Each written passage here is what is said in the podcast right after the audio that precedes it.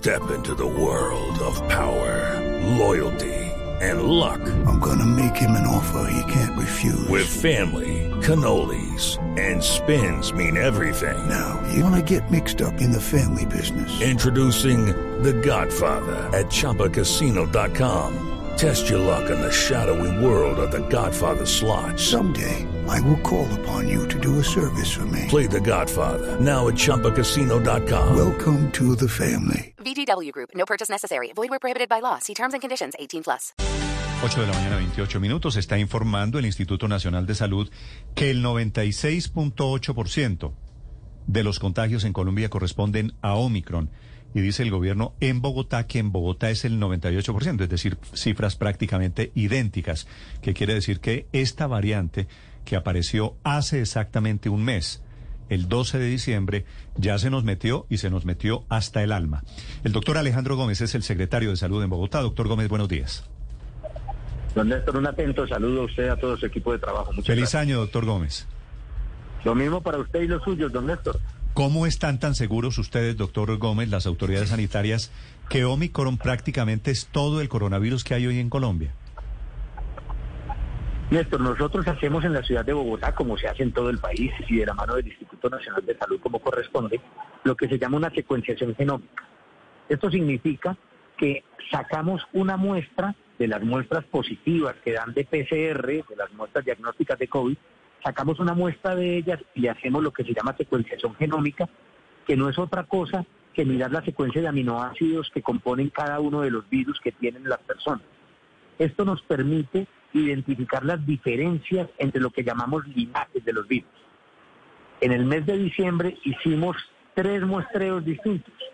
Hicimos un primer muestreo en la primera y segunda semana que nos dio que la presencia de Omicron estaba alrededor del 10%, o sea, era marginal.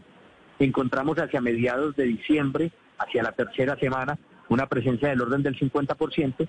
Y en el último barrido que hicimos, el muestreo de la última semana de diciembre y la primera de enero, corrimos 75 muestras, 75 muestras positivas para COVID en la ciudad de Bogotá.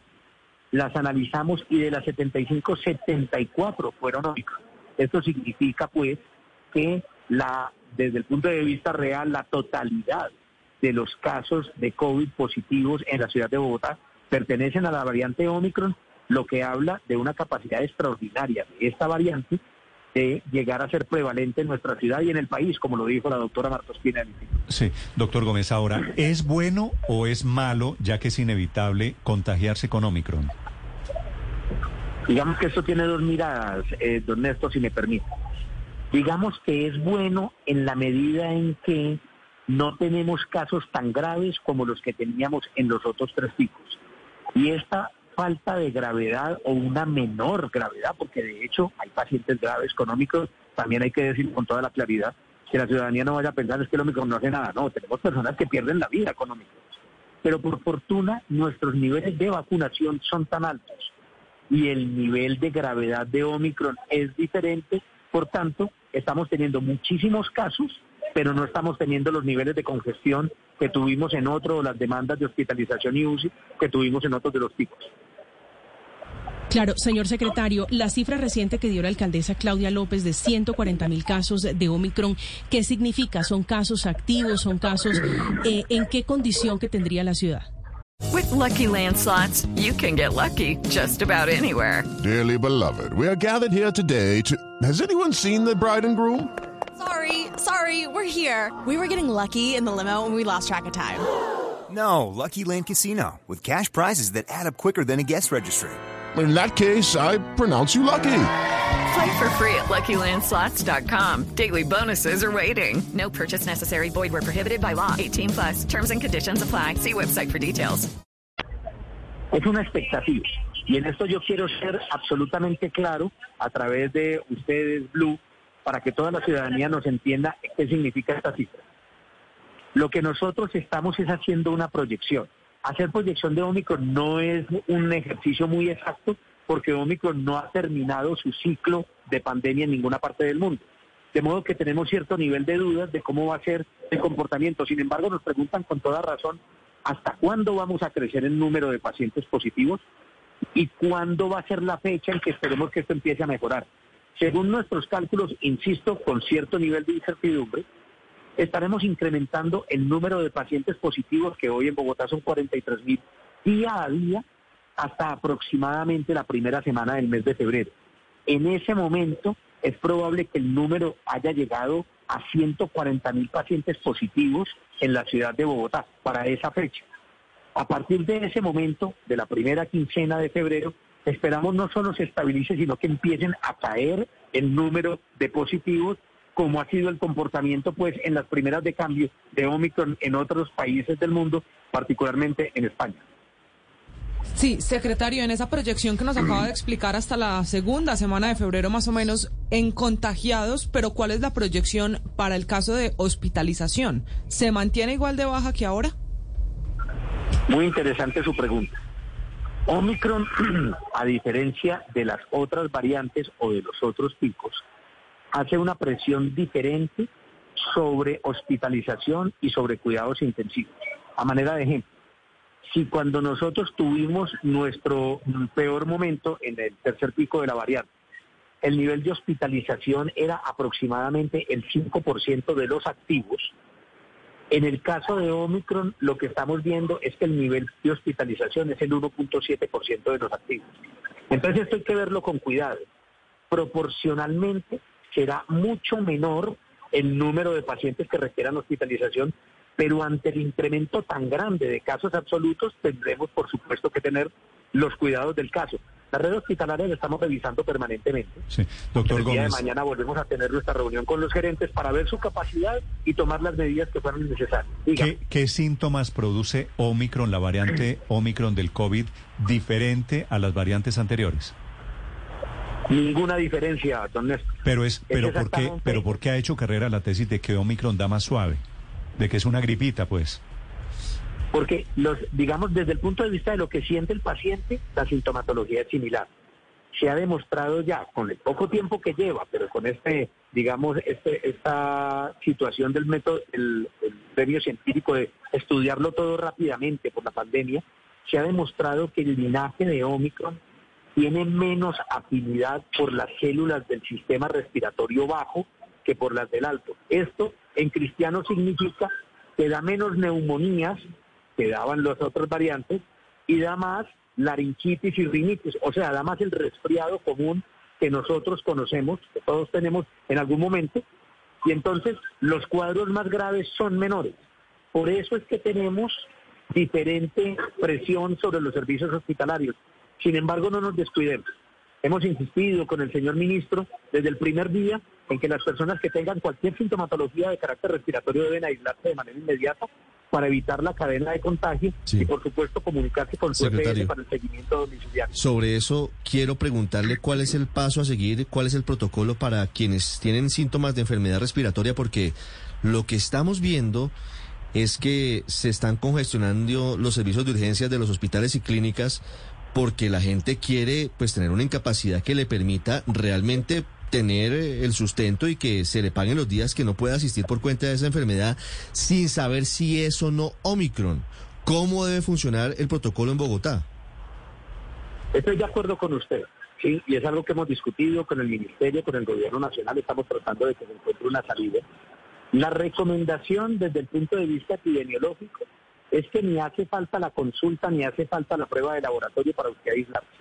Ante el primer síntoma de resfriado, por favor quédese en casa y comuníquese con su EPS. Es claro que las personas que tienen o tenemos eventualmente una sintomatología leve, los siete días los podemos hacer en teletrabajo cuando nuestro trabajo nos lo permite. También es claro que hay que solucionar el tema de las incapacidades para aquellas personas pues que no pueden hacer teletrabajo. Estamos a la espera de que el Gobierno Nacional, Ministerio de Salud y Ministerio de Trabajo nos den alguna claridad sobre el tema de las incapacidades.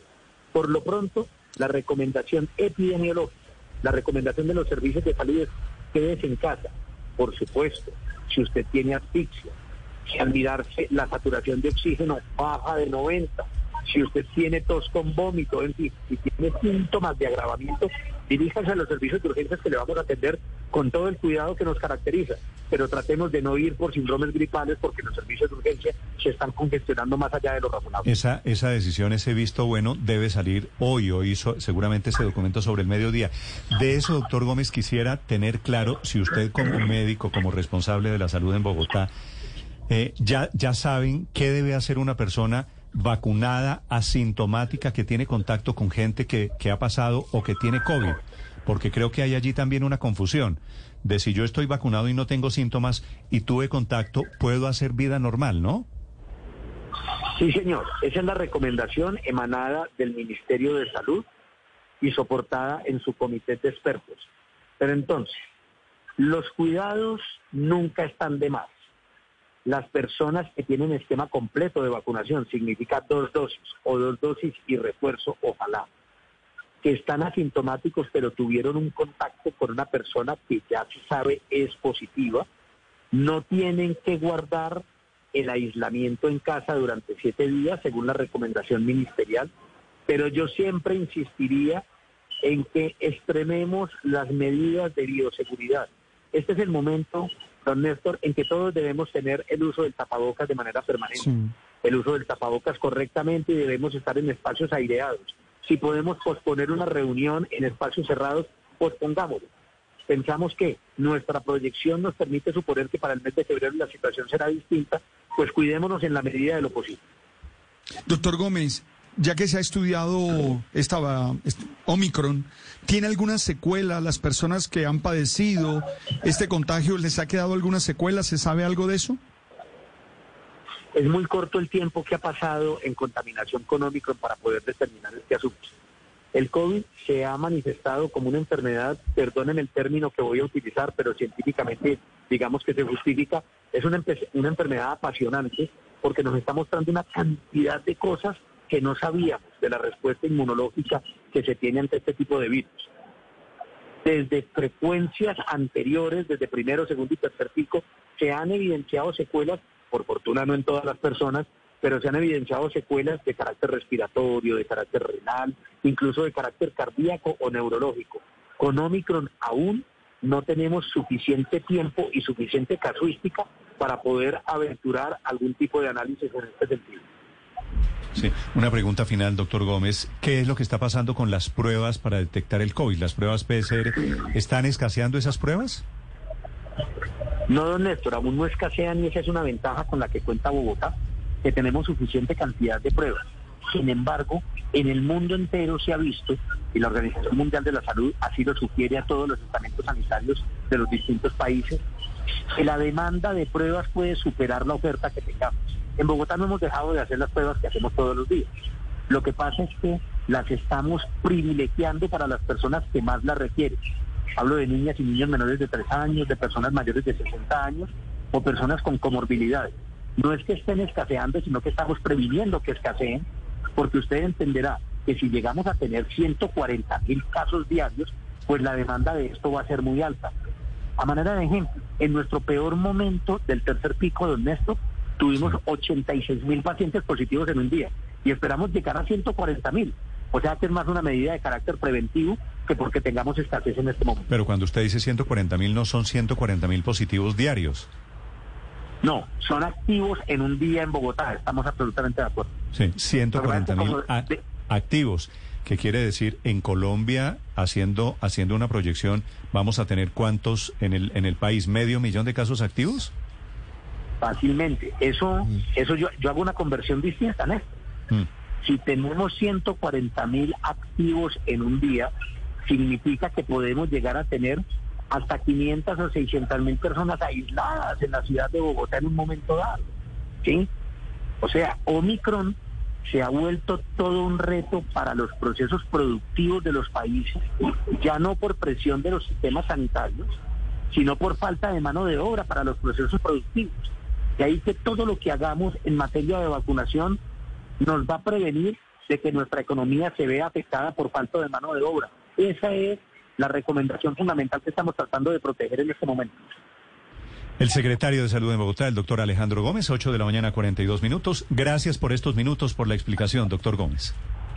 A usted, como siempre, muy generoso, don Néstor. Un abrazo. Step into the world of power, loyalty, and luck. I'm gonna make him an offer he can't refuse. With family, cannolis, and spins mean everything. Now, you wanna get mixed up in the family business. Introducing The Godfather at ChumbaCasino.com.